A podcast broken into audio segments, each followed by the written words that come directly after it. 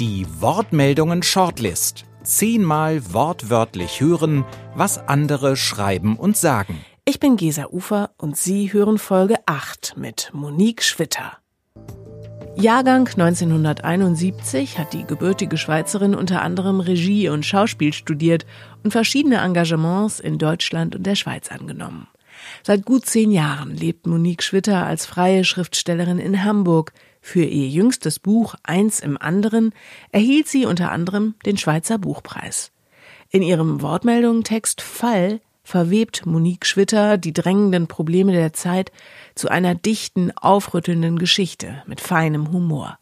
Im Mittelpunkt steht eine Figur namens Moss, ein Antiheld, den die Autorin so beschreibt. Ja, der Moss ist für mich so ein ja, heute würde man vielleicht sagen, so ein Expat, also jemand, der eigentlich, ähm, wie auch sein Name, heißt der Patrick Moss oder heißt der Patrick Moss. Also das ist Polyglott, das funktioniert in mehreren Sprachen. Das kann ein englischer Name sein, genauso wie ein deutscher. Oder er selber hat nicht unbedingt diese Wurzeln. Er lebt ja, wie wir erfahren, auch noch nicht ewig in London, hat ja offensichtlich in Frankreich studiert der Moss ist so ein Angekommener, ein, ein Arrivierter, der sich sozusagen seine Einsamkeit leisten kann. Also der muss nirgendwo hin, äh, der kann von überall aus arbeiten. Ähm, das, was er braucht, lässt er sich kommen. Was er nicht braucht, äh, kommt eben nicht.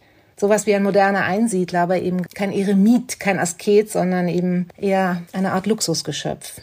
Ich glaube, dass er nicht wirklich diese Wurzeln hat, also nicht wirklich diese eine Ortsgebundenheit, aber für mich ist es trotzdem eine sehr, sehr europäische Figur, die schon mit diesem Blick auf die Welt guckt, dass er eigentlich überzeugt davon ist, dass er alles richtig gemacht hat und dass das, was er sich da leisten kann und auch tatsächlich zur Verfügung hat, dieses Haus, diesen Garten, diese Angestellten, dass das eigentlich schon die Summe ja eines äh, geglückten Arbeitslebens ist und ich glaube, das ist wichtig für ihn.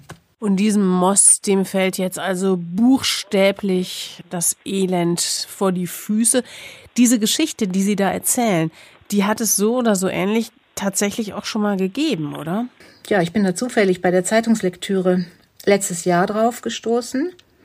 Das war tatsächlich auch nicht das erste Mal, dass jemand im Landeanflug aus dem Fahrwerk eines äh, Flugzeugs fällt. Das war eine kurze Meldung in der Times. Das war tatsächlich eben dieses Setting. Also in der Meldung war es sogar ein Sonntagnachmittag. Ein Mensch beim Sonnenbaden wird äh, um ein Haar von einem aus dem, äh, aus dem Flugzeug fallenden Körper erschlagen.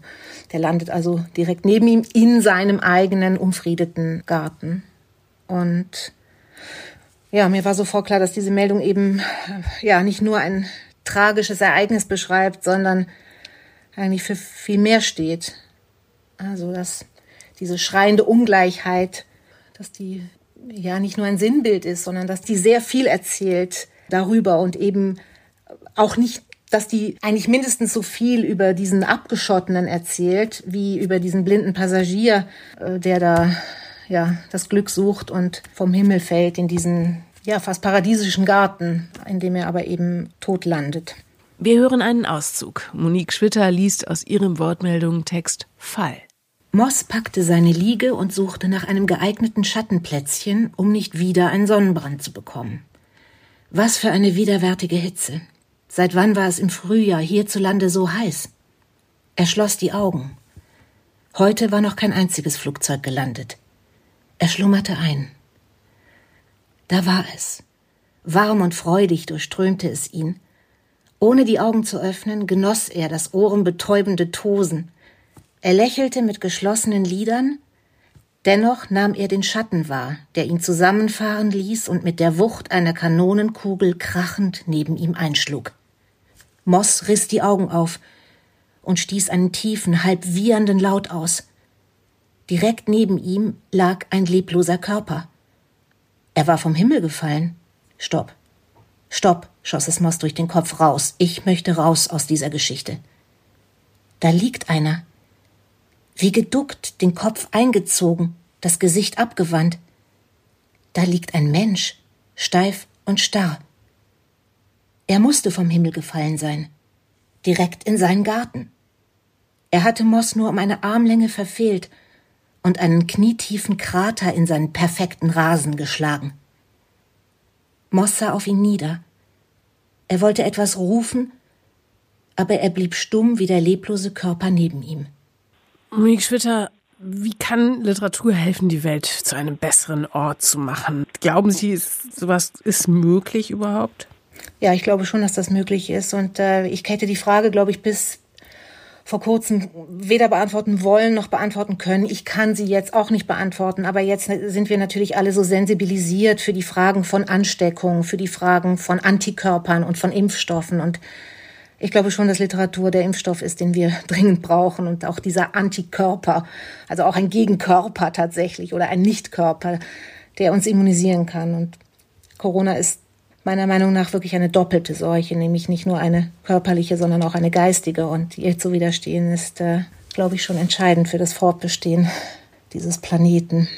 Monique Schwitter mit ihrer für den Wortmeldungenpreis nominierten Erzählung Fall. In der nächsten Folge lernen Sie die österreichische Autorin Isabella Straub kennen. In ihrem Wortmeldungen-Text Bis es still wird skizziert sie den Beginn einer Freundschaft zwischen einem Paketfahrer mit marokkanischen Wurzeln und einem abgebrochenen Ethnologiestudenten. Drastisch, komisch und sehr bewegend. Alle zehn Shortlist-Texte können Sie nachlesen auf der Webseite wortmeldungen.org. Der Wortmeldungen Literaturpreis für kritische Kurztexte wird jährlich von der Crespo Foundation verliehen.